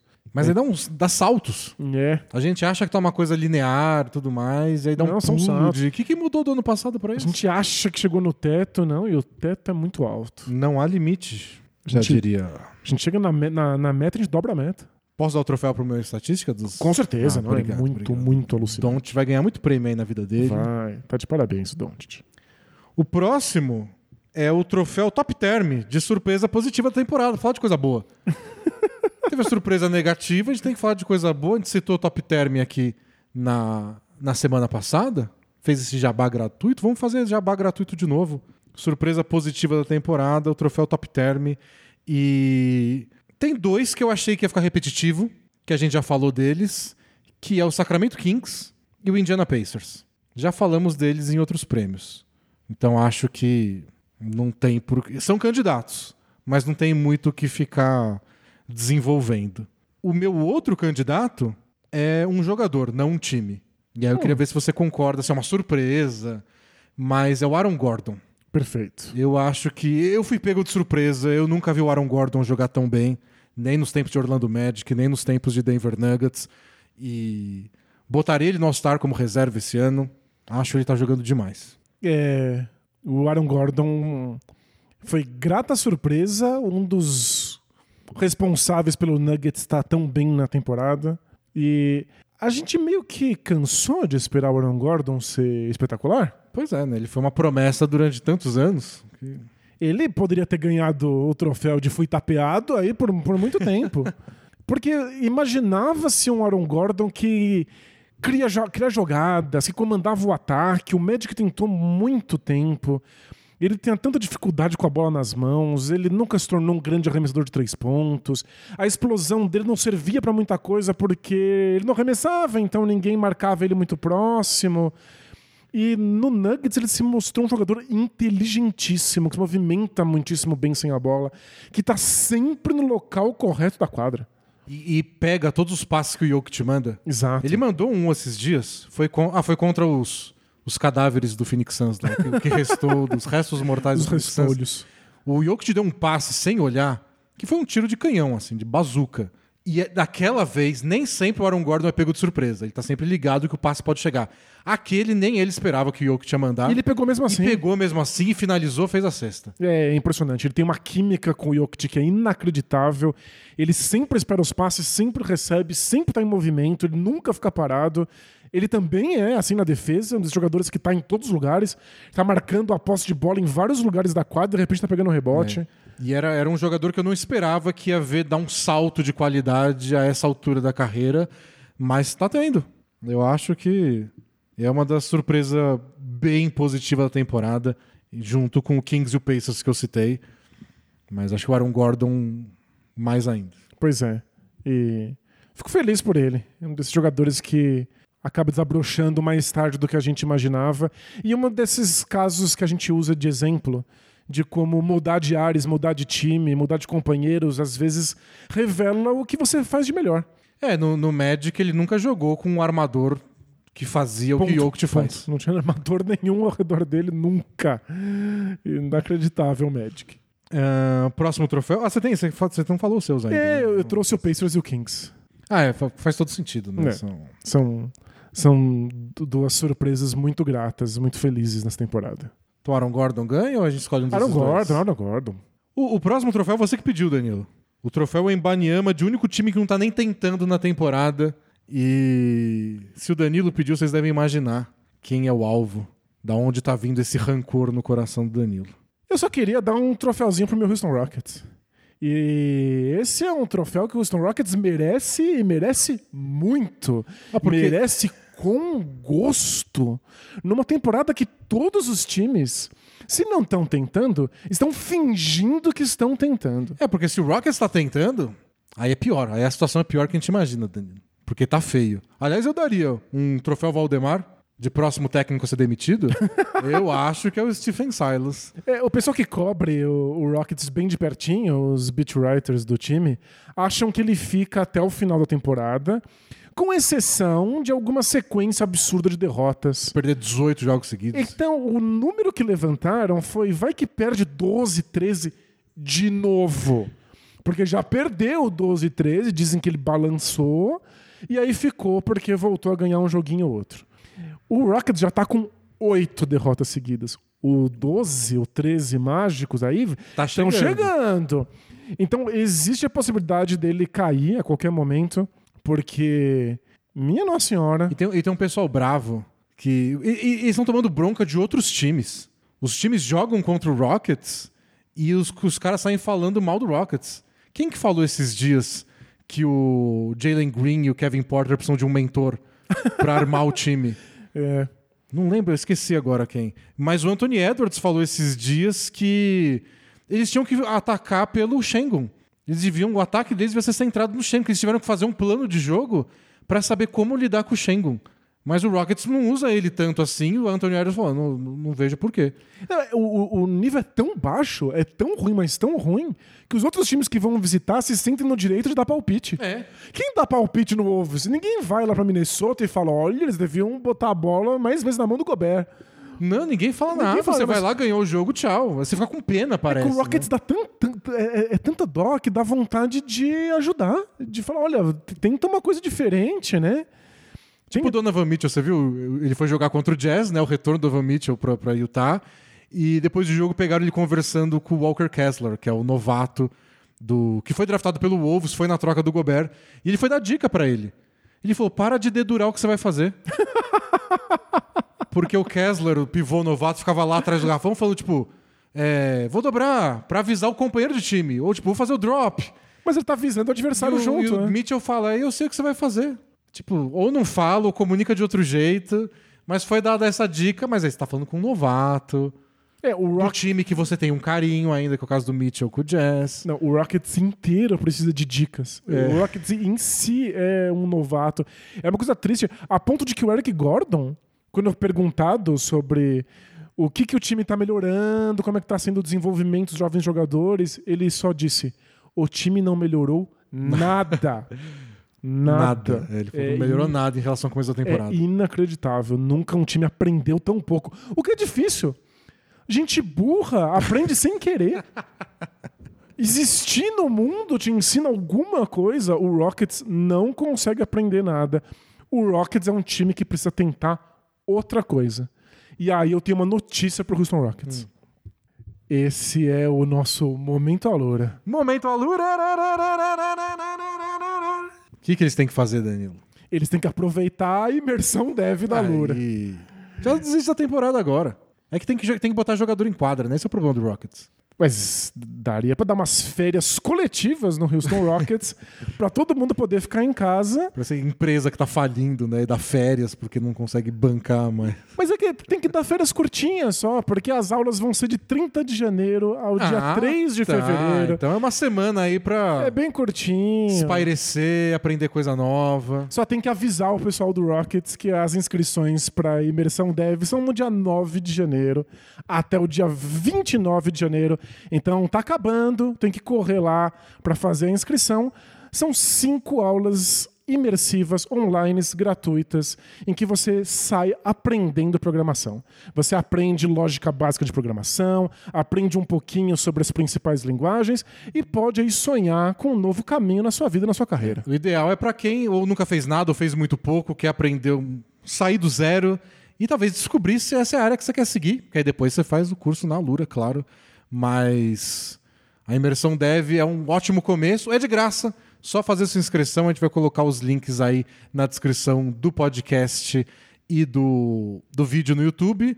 E vai colocar no Twitter, tudo lá. Ou você procura no próprio site da Alura, alura.com.br. Boa. Aproveita. O problema é se o Shengun descobre que ele quer ser desenvolvedor e largar o basquete. Olha, se a outra opção dele for continuar no Houston Rockets, é melhor que ele descubra isso rápido. Então aproveitem, é gratuito, não precisa ser aluno da Lura, é só se inscrever lá e aproveitar. Manda dica aí para Houston. Último troféu do dia, Danilo. É o troféu Gilmar Fubá, de jogador coadjuvante da temporada. Se você foi um torcedor do Corinthians aí nos anos 90, você tinha o Gilmar Fubá como um dos seus coadjuvantes favoritos. Sabe jogar futebol daquele nível? Não sabe, mas ajuda. Sempre ajuda e dava algumas das melhores entrevistas também. O Gilmar Fubá? O futebol nacional. E, e, faleceu alguns anos atrás por é de, câncer, infelizmente. Então fica uma homenagem ao Gilmar Fubá, que era um dos meus jogadores favoritos. Nunca esqueço quando ele fez um gol, acho que numa semifinal de Paulista. Eu fiquei mais feliz que era gol do Gilmar Fubá do que porque era gol do Corinthians. Ele não fazia gol, né? Jogar futebol era difícil. Mas foi, foi, um, foi um grande momento aí do esporte. Eu gostava muito dele. Ah, achei fofo. E excelente força nominal também, né? É, Gilmar, Gilmar Fubá. Fubá. Não, fantástico. Hoje em dia seria o quê? Tipo, Gilmar Nogueira. É, não, sem graça. Esquecível. Não, tem que ser Gilmar Fubá. Quem que o, você pensou? O Fubazão. Fubazão. Então, nós temos um problema aqui. Pode dar dois troféus? Hum, por quê? Porque eu acho que o melhor coadjuvante, o melhor role player dessa temporada inteira é o Aaron Gordon. É, o, Aaron Gordon tá naquele nível Sean Marion. Lembra do Sean Marion no Phoenix Suns? Que fazia absolutamente um pouquinho de tudo. Ele, a descrição do que ele faz bem é de um coadjuvante. Não tem jogada desenhada para ele. Ele vai lá e ajuda na defesa, ele vai lá e faz uma cobertura, ele vai lá e pega rebote. Você piscou, ele se movimentou, passou nas costas do defensor e a bola chega. É, ou ele fica na linha dos três, recebe algumas bolinhas por jogo e mata só o necessário. Fica defendendo o melhor jogador adversário, não importa que posição É. seja, você nem percebe Só que lá. você soma tudo isso no nível que eles fazem, e fala, não, é um All-Star. Igual o Sean Marion foi inúmeras vezes, e eu acho que o Aaron Gordon tá sendo. Então acho, acho que cabe, acho que cabe. É, existe a chance do Aaron Gordon ser All-Star de fato, de ser reserva do All-Star, óbvio. E se isso for, aí não posso mais chamar ele de role player. Isso, vai, ele é uma fica, estrela. fica on hold esse Isso. prêmio. Ele só pode receber, ele só pode vir aqui nos estúdios buscar se ele não for pro All-Star Game. Se não, a gente barra ele na porta. É. Não deixa subir. Não abra o interfone. Não vai subir. vai subir ninguém. Não vai subir ninguém. Mas, caso ele não seja All-Star, ele é o melhor roleplayer disparado da É, temporada. tá inteira. jogando bem- eu acho que ele tá jogando tão bem que eu não pensei nele. É isso, então. Caso o Aaron Gordon seja o All-Star, você quer dar o prêmio pra quem? É, eu pensei em, em dois nomes e uma dupla. O- os dois nomes são o Kelly Olynyk, no Jazz. Legal. Ele faz aquele sistema de cinco abertos do Jazz funcionar. Passa muito bem a bola, é um grande arremessador. É, tudo que o sistema do Jazz precisa, ele faz. Não, não é espetacular, mas tá jogando muito bem. Mas essa bola eu já cantei no, no- no pouquinho de tempo que ele passou no meu Houston Rockets. Isso é verdade. E pensei no Yuta Watanabe. Eita! Porque, não porque ele tá jogando tão bem, mas de tão coadjuvante que ele é. Aí a sua ênfase A ênfase no foi no coadjuvante. coadjuvante, não, é não no jogador. Isso. A ênfase não é no jogador, Ninguém é no dava coadjuvante. nada pelo Watanabe. E tá aí com um dos melhores aproveitamentos de três de toda a NBA. E marca com vontade, tá sempre brigando. E Mas sabe que eu- sabe que eu participa da, desse- da rotação do, do Nets regularmente. Sabe o que eu, eu acho surreal? É, é uma coisa muito difícil de explicar. Mas parece que toda vez que ele pula num rebote, ele tem certeza que ele vai pegar. e ele pula em qualquer rebote. Uns Pô, rebotes ele- que não fazem nenhum sentido pra ele. Ele deu uma enterrada contra já nessa temporada, porque ele perdeu o equilíbrio pe- tentando pegar um rebote defensivo. Ele tenta qualquer rebote, ele tem certeza que ele vai dar conta, e às vezes é só ridículo, mas às vezes ele salva umas bolas que ninguém salvaria. É. É, passa essa impressão de que tá jogando com muita vontade, de que tá usando ao máximo os minutos que dão para ele. Ele, ele é muito, ele joga como coadjuvante mesmo. É, então, você tem razão. se o foco tá no coadjuvante, eu voto no Watanabe. Isso. Se o prêmio for troféu Gilmar Fubade, jogador coadjuvante, aí, aí pode levar. E a dupla que eu pensei na dupla de que virou titular do Pacers. O Aaron Nesmith e o Andrew Nembhard, o novato Nembhard. Porque quando começou a temporada a gente não sabia nem se eles iam jogar três minutos por jogo. Tinha uma possibilidade deles só não entrarem em quadra mesmo. Os dois jogam bastante, são titulares, são os dois principais defensores de perímetro do time e estão marcando bem, acertando bolas de, de três pontos que o Halliburton cria para eles a cada segundo. Eu acho que uma das coisas que fez esse Pacers funcionar é que essa dupla de alas deu certo. Então acho que pelo menos merece aí uma menção honrosa, porque também são bem coadjuvantes, desconhecidos para muita gente. O Nismith mal jogava no, no Celtics. O Nembhard foi a escolha 31 do draft desse ano. E estão sendo bem importantes para o Pacers. Boa. Ah, o prêmio é do Aaron Gordon. Isso. Até a gente descobrir se ele é coadjuvante ou se ele é uma estrela. Se ele for, a gente escreve uma errata aqui nesse podcast ou nesse vídeo que ninguém nunca verá. É. Ninguém vai ficar sabendo. É isso? Terminamos? É isso, terminamos. Terminamos então nosso especial de prêmios de meio de temporada. Um jeito muito bonito aí, muito simbólico de dizer que a gente chegou no meio e que tudo isso que teve aí pra trás vai ter tipo igual pra frente. Mas espero que a gente tenha cumprido nossa função, que é, sei lá, comentar vários times e que vocês tenham se divertido no meio do Isso. caminho. Contar essas historinhas que são as que marcaram a temporada até aqui. Próximo passo no podcast agora, Danilo, é prever o futuro. Boa. Porque é a maldição bola presa KTO e a gente tem que saber o que vai acontecer na noite de hoje no basquete da NBA. Quase cliquei para abrir os jogos da Copinha, mas não, não vamos apostar na Copinha hoje. Copinha, uma copa pequena. Ah, hoje tem Sixers e Thunder. Hoje tem o Nets e Celtics, né? Ah, hoje ia ser tão bom. Ia ser incrível, mas a gente não O vai ter Durant- Kevin O Durant. Durant perdeu o timing da lesão, né? Perdeu, mas esse é o jogo pro Kai Irving assumir o time e manter o Nets lá no alto. Vamos ver Lembrando que é jogo que vale dois, porque são dois times disputando o topo da Conferência Leste. O Kyrie Irving tá mais ou menos de 30 pontos. Ele vai ter que fazer isso se ele quiser que o Nets tenha chance. É que a defesa do Celtics, às vezes, né? Não é todo dia, mas às vezes parece a do ano passado de novo. Mas é que ele vai ter que tentar. Nem que ele tenha que dar assim, um mau aproveitamento. É, né? Então vamos botar o Irving com mais de 30 pontos. Legal, gostei. É, hoje tem o Hit Bucks. Legal também o Hit numa fase um pouco melhor. E o, Antetokounmpo vem de uma sequência que ele não passa de 10 pontos, né? Não é verdade? Esquisitíssimo. Ontem ele fez um double-double com mais de 10 rebotes, mais de 10 assistências, mas não chegou em 10 pontos, por isso que não foi um triple-double. Então a gente tem que apostar mais, né? Qual é a expectativa dele aí pra pontos? Ahn, Ah, não tá aqui na lista. Será que ele não tá. Ou a KTO não colocou ainda, não atualizou ainda, ou é dúvida. Uma das duas coisas. Tá- Será que tem Jimmy Butler mais de 35 lances livres? que raiva que me deu aquilo. Nossa, não dá pra assistir alguém bater 23 lances livres no Não jogo. dá, não, não dá, dá. não dá. Horroroso. Como ex-torcedor do James Harden, posso te dizer que fácil não é. Bom, não tem o Antetokounmpo, nem o Jimmy Butler, mais de 23 pontos. Brook Lopes, mais de 14. Adebayo, mais de 21. Ah, contra o Bucks é difícil, né? Nossa, que difícil esse. É, o Antetokounmpo está provavelmente fora porque está sentindo o joelho. Ah, então é por isso que a KTO não botou. Nossa, o... o- Tem um para anotar um triple-double, é a aposta. O Bob Portis paga 100. É claro, é claro que paga. Pô, mas por que tem É opção, né? evidente, é evidente. Não, eu não vou jogar meu dinheiro aí. Mas tem um double-double. Pro Bob Portis? Pro Bob Vamos. Ah, que vai jogar, vai ser titular, provavelmente, se o Antetokounmpo não jogar. caso não jogue, vamos lá, vamos lá. Então, double-double do Bobby Ports, Perfeito. mais de 30 pontos pro Kyrie Irving, pra fechar nossa tripla. Tem um Raptors e Hornets hoje, e tem um Lakers e Mavs. Nossa, o Lakers vai apanhar, né? Não, vamos com o Hornets e Raptors, que são dois times que a gente comentou brevemente É aqui verdade. nos nossos prêmios. Nem Vamos- quero ver os do Lakers. Vamos ser Lakers, temático. Vamos, vamos apostar no Lonzo Ball, que quem aposta no Lonzo Ball... Dennis Smith Jr., mais de. 6 pontos. Mais de seis. Diz aí, Denis, você que é o grande defensor vivo do, do, Ah, não, tem, tem dia do que seu ele, xará. tem dia que ele entra a jogar menos minutos, ele tá mais focado na defesa. Às vezes não dá pra fazer 6 pontos. Seis pontos, Denis. Seis pontos. Ah, então, Você mais tava de falando seis. que tem mais de 50 jogadores que marcam Beleza, 20. Então, apostado, então. Mais de seis pontos. Não me decepciones, Dan Smith Jr., porque o Danilo tá mandando energia negativa. Olha, Nossos cinco reais vão virar 28. não consigo mandar energia negativa, porque tudo mandando energia realista. É só balançar a mãozinha. Assim, Pra ele e pro. Zion. Só energia realista. hein? Danilo é desses que chama de realismo. a energia negativa.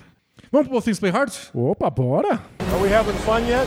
Both teams play hard, man. Both teams play hard. It's not supposed to be easy. I mean, listen, we talking about practice. Not a game, not a game, not a game. We talking about practice. I want some nasty. Both teams play hard. Both teams play hard. God bless and good night. Então, Both Things Play Hard responder perguntas dos amigos internautas. Se você quer mandar sua pergunta, entra lá no bolapresa.com.br, tem o botãozinho lá BTPH e você envia no formulário, mas só mande perguntas mesmo. Tipo, pro- pra gente ler na sessão. Dúvidas das assinaturas, alguma coisa, manda no nosso e-mail bolapresa.gmail.com ou no denis.bolapresa.com.br. Boa. A primeira pergunta, Danilo, é da polêmica do ano. Hum, do ano? Porque Do o ano teve muitas polêmicas já. Nem Acabou de começou. Mas. É do atleta de mouse. Salve DD! Bom? Bom, Recentemente rolou de novo a polêmica dos jogos eletrônicos competitivos são esportes? Interrogação. Tenho opinião, mas gostaria de saber a de vocês antes. Vida longa, bola presa. valeu? Sabia que ia ter. Essa foi a mensagem do atleta de mouse. O atleta das cartas mandou. o que vocês estão achando das discussões sobre esportes serem ou não esportes? E os esportes da mente, entre aspas, como pôquer e xadrez? Acham que são esportes? Tenho a impressão que querem forçar o uso da palavra esporte para validar social e culturalmente atividades que, na minha visão, nada mais são do que só competições. Abraço. Então, é, de fato, o uso da palavra, criar um conceito, envolve algum tipo de validação social. A gente só está tentando discutir se uma coisa é ou não algo porque a gente descobre qual é o lugar que ela tem na sociedade. Que tipo de admiração, respeito ou incentivo ela vai ter entre as pessoas. Me lembra quando fãs de videogame ficam loucos na discussão De videogame é arte. É, não é uma discussão sobre o que é arte ou se eles se interessam por arte. é sobre uma- colocar o videogame num, num um outro status. patamar, é um Isso. status, tipo, o que eu gosto não é uma brincadeira boba, é arte. Perfeito. E aí a gente tem que, acho que, separar um pouco a discussão, às vezes redefinir o que é alguma coisa para saber se encaixa ou não, mas a discussão parte sempre por aí, né? Onde colocar a atividade. Perfeito. Eu acho que eu- o que eu proponho aqui como alguém que estudou filosofia é dar um passo para trás. É a gente pensar no conceito. Porque essa discussão surgiu porque a nova ministra do esporte não quer que videogames sejam considerados esportivos, porque isso envolveria algum tipo de fomento econômico do governo. É, entra no guarda-chuva do Ministério do Esporte que ela comanda agora, Ana Moza. Exato. Então a, a ideia é, de, de novo, qual o lugar social que isso tem. E para isso é preciso fazer um certo malabarismo para conceituar de maneira que os videogames não entrem. Então a gente tem que pensar o que define um esporte, o que o esporte é. E essa definição é construída, é só uma construção. A gente tem que testar algumas definições, ver se cabe as coisas que a gente popularmente con- considera esportes e depois a gente vê se videogames entram. E já faz muito tempo que eu uso a conceituação de um antropólogo que estudou jogos a vida inteira, que é o Roger Calois. E ele estuda vários tipos diferentes de jogos e de- separa os jogos por gêneros. É, tem os jogos de alea, que são os jogos de azar, de acaso, de adivinhar coisas. Tem os jogos de Ilinx, que são os jogos de vertigem, de ficar tonto, de se pendurar. Esportes radicais. Esportes radicais. Tem os jogos de mimicry, que são jogos de interpretação, de fingir que você é alguma coisa, que são jogos que crianças gostam muito Faz de conta. são os faz de conta, e tem os, os Agon, que são os jogos de guerra, são os jogos competitivos. A ideia do jogo competitivo é que todas as partes que se confrontam tenham chances iguais nas regras de conseguir uma vitória. São jogos que o resultado não pode estar predeterminado, o resultado é determinado a partir da ação desses indivíduos que têm possibilidades iguais. Esses são os jogos verdadeiramente competitivos e, portanto, são os que a gente chama de jogos esportivos. Isso deveria ser esporte. É, conceitualmente. Qualquer coisa que você possa competir de maneira organizada, em que todos os participantes tenham, através das regras, possibilidades iguais de vencer. E, e não tem nenhuma menção a ser uma atividade física. Não necessariamente. A ideia é que seja um jogo. São sempre jogos, esses que a gente transforma em competições no esporte. Tem jogos, inclusive, que não são esportivos, que não são competitivos, que não são equilibrados. E aí a gente muda eles para que eles se tornem assim. E, então, a gente criou competições de skate, a gente criou competições de ginástica. De comer cachorro quente. Isso, a gente pega jogos e transforma eles num esporte quando a gente dá condições iguais e permite um ambiente de competição. regras. Perfeito. É, então acho que essa é a ideia. Eu não consigo entender por que, que esportes mentais como xadrez ou videogames não seriam considerados esportivos. É, xadrez. É, é que culturalmente, vai sei lá, socialmente, a gente começou a associar com atividades físicas, né? E aí parece que precisa de uma. Não sei se precisa, mas talvez deveria ter um, segunda, um segundo nome para diferenciar jogos atléticos e jogos que não são. Mas Mas são. precisa? Não é, sei não se sei se- precisa. se a gente precisa Mas fazer é- essa distinção. Quando a discussão tá rolando, sempre tem essa. Tipo, ó, praticar esporte é mexer o corpo. Uhum. Se você tá parado, como pode ser um esporte? Porque tem essa associação direta com o esporte e uma atividade física. É, tem uma coisa sobre qual era o lugar do esporte na vida grega e como o esporte envolvia algum tipo de uso físico. Alguns puristas acham que precisa dessa atividade física. A, a- a questão é difícil, porque hoje em dia a gente sabe, por exemplo, como estar em boa forma física é essencial para o xadrez.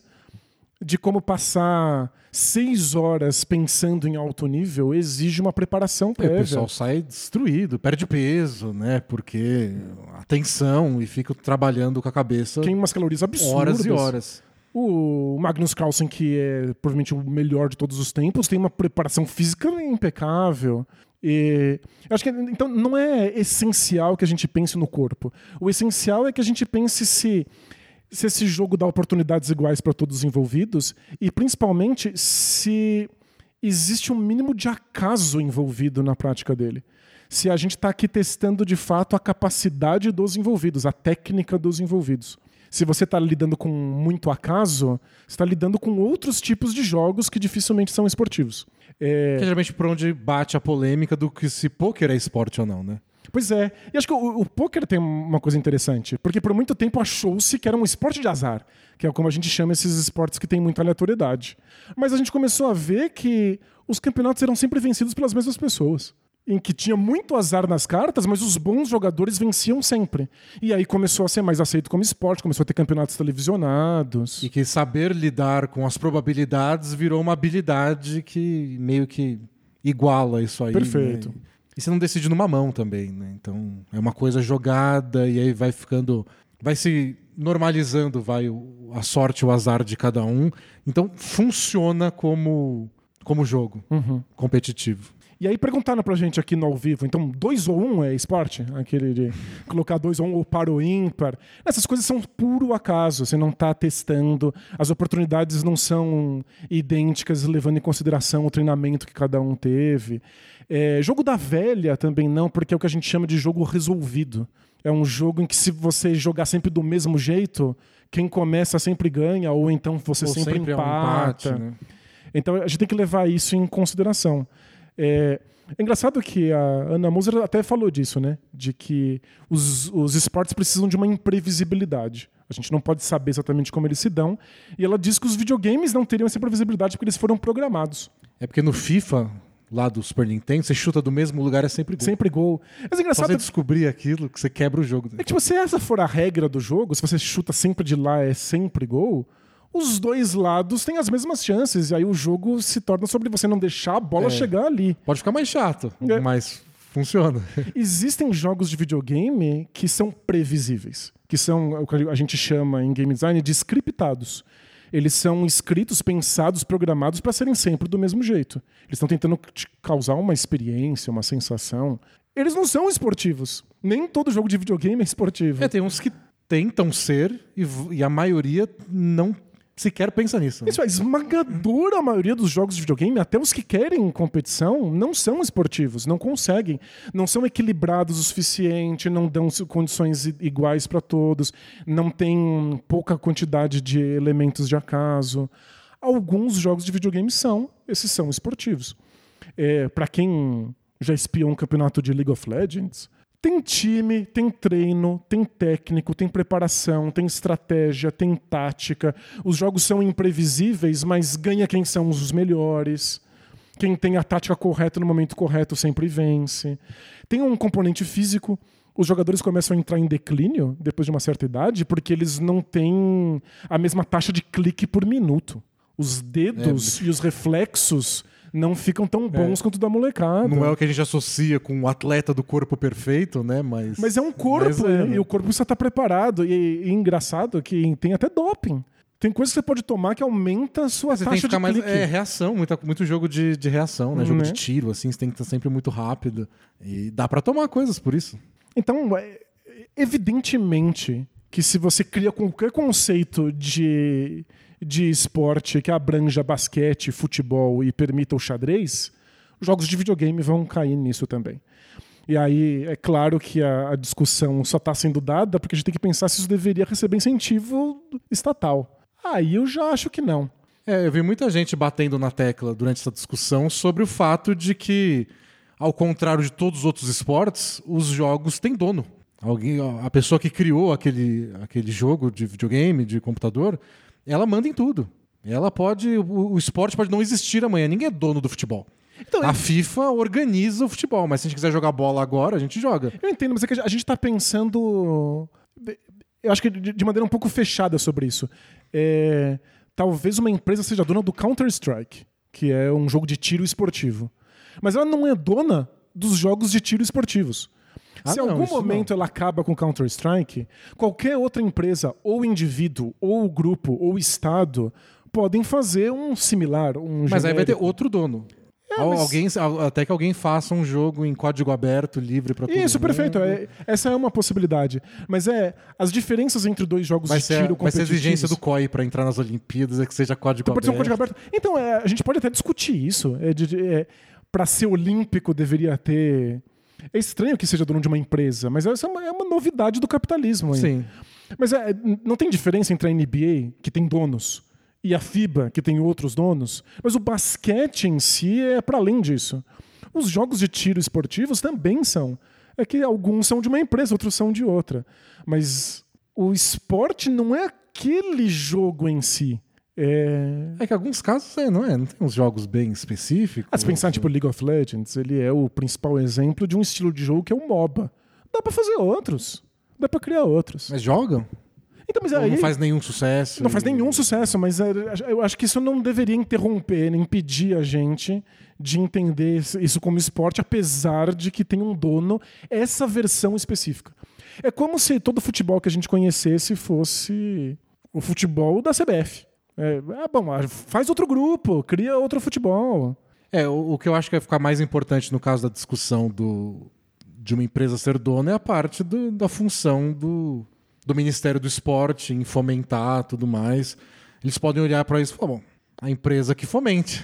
E justamente por isso que eu não acho que precise de, de fomento estatal. Acho que não precisa de dinheiro. As empresas estão interessadas em gerar dinheiro com isso e elas mesmas podem se bancar.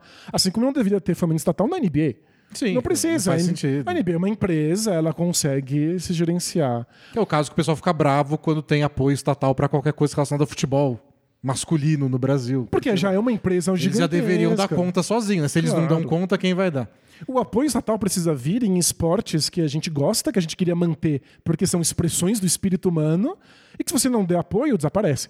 É muito difícil jogar handball. É difícil. É difícil, é difícil jogar handball. Jogar, jogar Muito handball é difícil. né? Jogar badminton. Tem que bater nas pessoas pra jogar handball. Tem, tem- alguns esportes um pouco mais obscuros que, se você não auxiliar financeiramente, ninguém vai ser capaz de praticar em alto É, rendimento, aí em alto acaba nível. e aí o país pode falar, não, a gente não quer que acabe. A Isso. gente quer que exista. Ah, e essa é uma outra discussão. Se a gente acha que a gente deveria deixar esses esportes acabarem mesmo. E eles deveriam ser só coisa de robista, joga porque acha divertido. Que tem como banca, dinheiro pra bancar. Isso. Então, essa é Tudo- outra tudo vai discussão. virar golfe. Tipo, o que deveria ser critério pro dinheiro entrar ou não.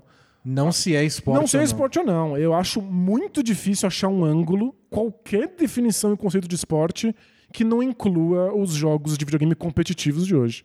E pelo que a Ana Moser falou, ela só não conhece esses jogos. Ela acha que os jogos são todos pré-scriptados. Ela não entende como é que os jogos competitivos acontecem. Respondido. Muita gente no pré-podcast ficou perguntando sobre isso, então está respondido. É, Ah, posso, posso aproveitar? Aproveite. É, A gente recebeu uma indicação do ouvinte de uma tese de doutorado a respeito, da Karim Borges Senra, que chama Produção Simbólica e Reprodução Cultural do Consumo de Jogos Eletrônicos como Prática Esportiva, que pensa um pouco essa relação dos videogames como esporte. Eu não consegui ler, eu bati o olho aqui, li, uns, uns trechos, achei bem interessante, acho que vale a leitura. Assim, claro, como os livros do, do Roger Caluá, principalmente Os Jogos e os Homens. Pergunta do basquetebolisticamente falando. Grandes Dani Danilo, só na maciota? Maciota? Vida longa, bola presa. Não, você fala no final, vida longa, bola presa. Só não sabe o roteiro. É, pelo equilíbrio e previsibilidade da atual temporada da NBA, vocês acreditam que a equipe campeã será lembrada de uma maneira diferente das demais? Tipo, teremos uma narrativa o campeão da melhor temporada de todos os tempos ou alguma coisa assim? Ou teremos um campeão como outro qualquer? Valeu, falou, falou, é nós que tá. Esse é um argumento seu, né? Há muito tempo, né? De que o pessoal reclama se tem um campeão dominante.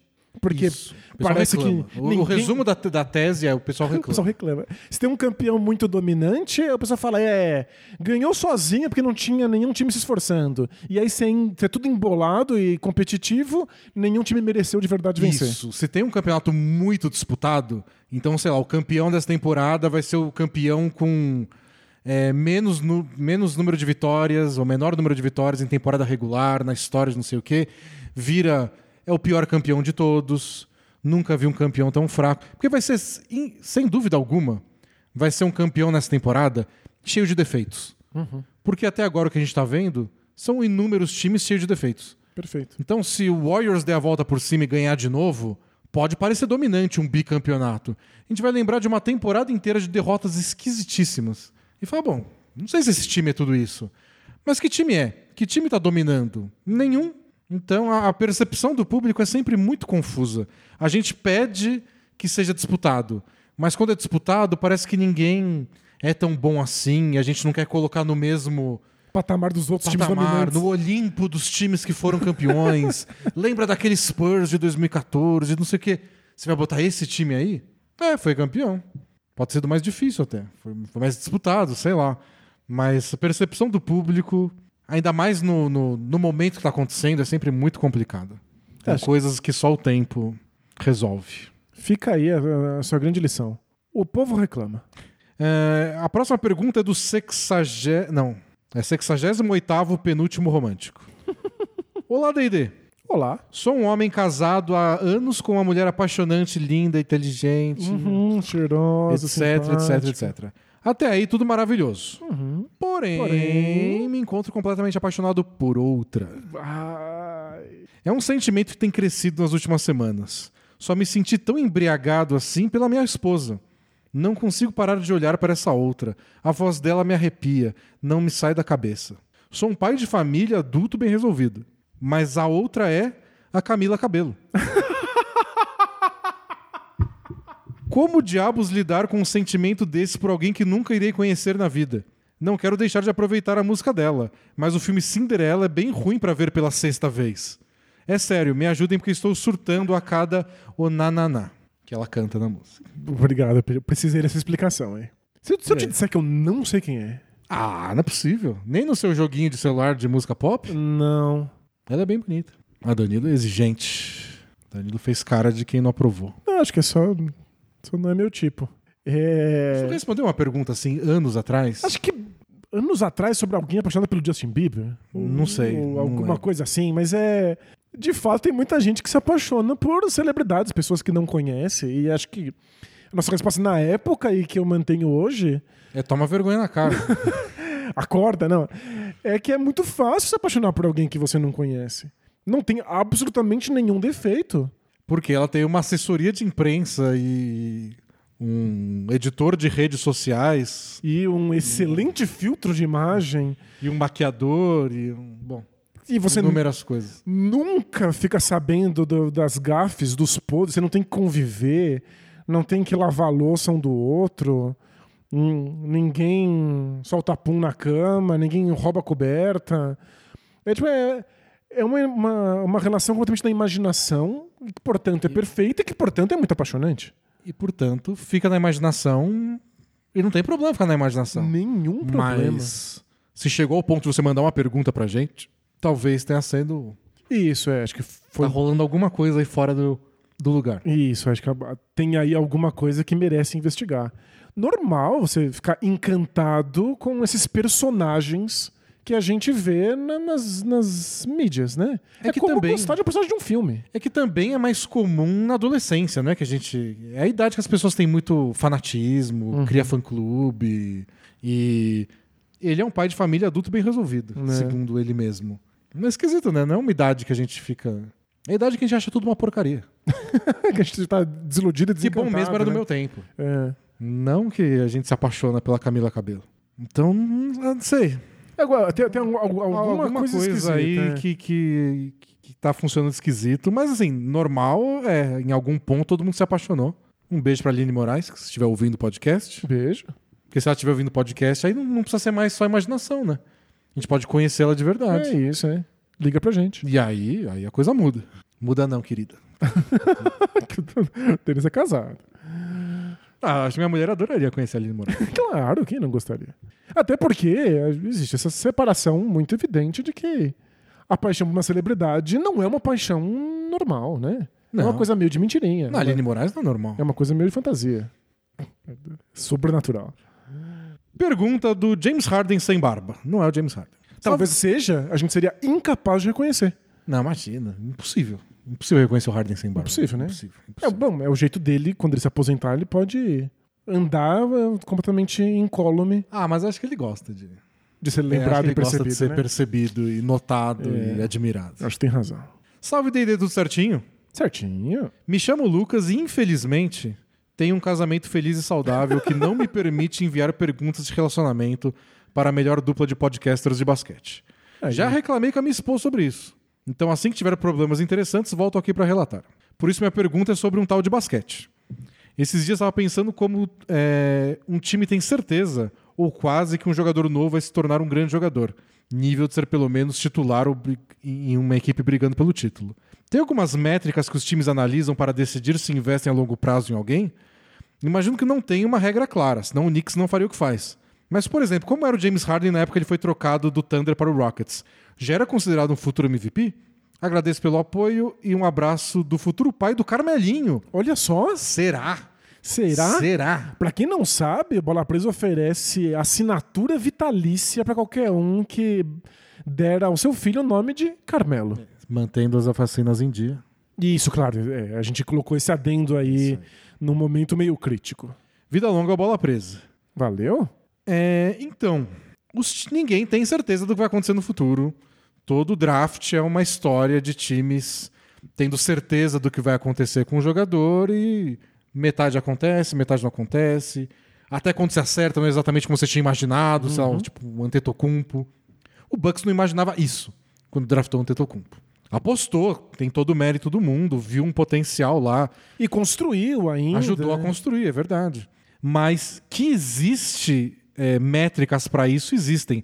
Aquele site 538 do. Esqueci o nome do cara que fez, fez o site. Mas que prevê um monte de coisa na política americana, etc. Eles têm vários números de esporte. E eles têm números para prever carreira de jogadores. Então eles pegam números de diversos tipos que ele já fez na carreira até hoje, comparam com o histórico da NBA, outros jogadores parecidos da mesma posição, mesma altura, que tiveram números parecidos, e tentam prever o que vai acontecer no próximo- nos próximos anos com esses jogadores. E não sei se eles têm uma métrica, deve ter, pelo menos internamente, para saber o quanto eles estão acertando, mas o mais importante é que eles estão tentando. Sem dúvida. E se eles estão tentando isso lá no 538, imagino que os times estejam tentando também. Imagino que a equipe nerd de cada equipe cria lá um algoritmo e vê no que dá. Lembrando que a NBA tem um teto salarial para tentar igualar as coisas. Então, os times não podem extrapolar nas contratações. Eles podem extrapolar no resto.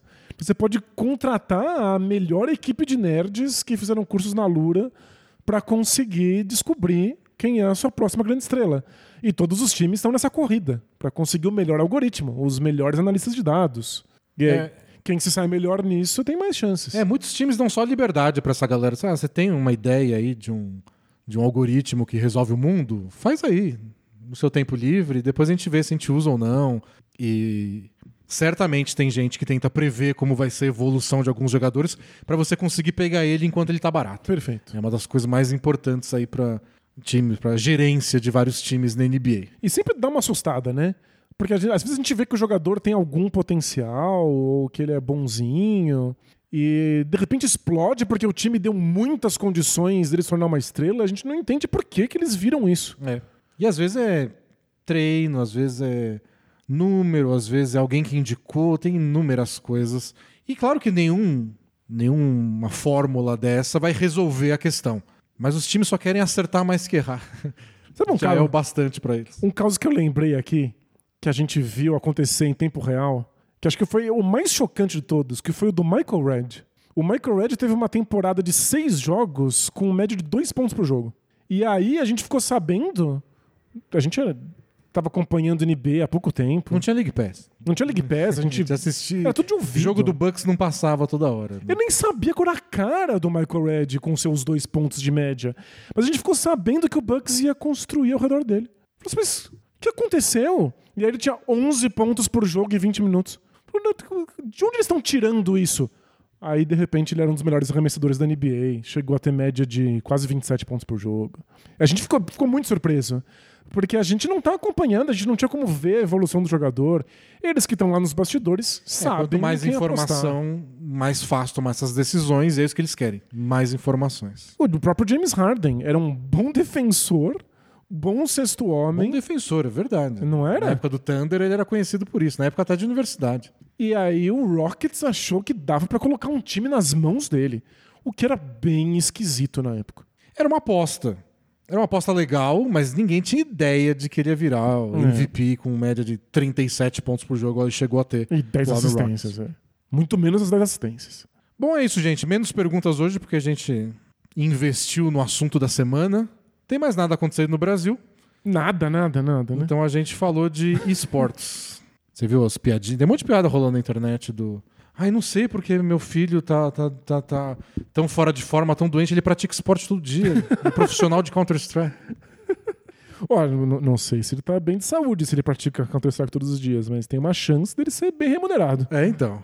Mas é que, bom, é, acho que vai ser difícil a gente superar essa questão do esporte como uma atividade física antes de qualquer outra coisa. Eu acho mais fácil o pessoal chamar de esporte, assim, no, no dia a dia, numa conversa banal, chamar de esporte uma atividade que é só uma atividade física e não uma competição, do que o contrário. Eu acho que na, na ideia das pessoas o esporte está mais ligado a isso. Fa- faz sentido. Mas será, será que se fosse xadrez o pessoal ia reagir desse jeito? Acho que o- É, não, é, os pais olham o filho xadrez é mais xadrez e não pensam que olha, pô, meu filho tá, tá, tá se esforçando pra ser um bom esportista. Xadrez é coisa de gente isso. inteligente. Hum. Joguinho de videogame não é tão. Bom, é, acho que é um, um Tirando pelo próprio- a é gente um- vai ter que vencer aí. É um meio grande, mas ainda fechado nele mesmo, né? Os de esportes. Só eles ligam pra eles mesmos, é que é muita gente. É muita, é muita, muita gente. É isso, gente. Semana que vem a gente volta. Sem prêmios, vai ser um podcast regular. Vai ser comum. A segunda metade vem aí. O que quer dizer que em breve também teremos All-Star Game. Daqui menos de um mês, trade deadline. Perfeito. Aí a gente vai ver se umas os, três, quatro semanas aí pra trade deadline. se os rápidos no gatilho aí que ganharam o troféu vão de fato fazer É. trocas ou não. Então, continuem de olho, continuem com a gente. Lembrando que tem sempre conteúdo novo, incluindo conteúdo especial para os assinantes. A gente se vê muito em breve. Tchau! Tchau, tchau!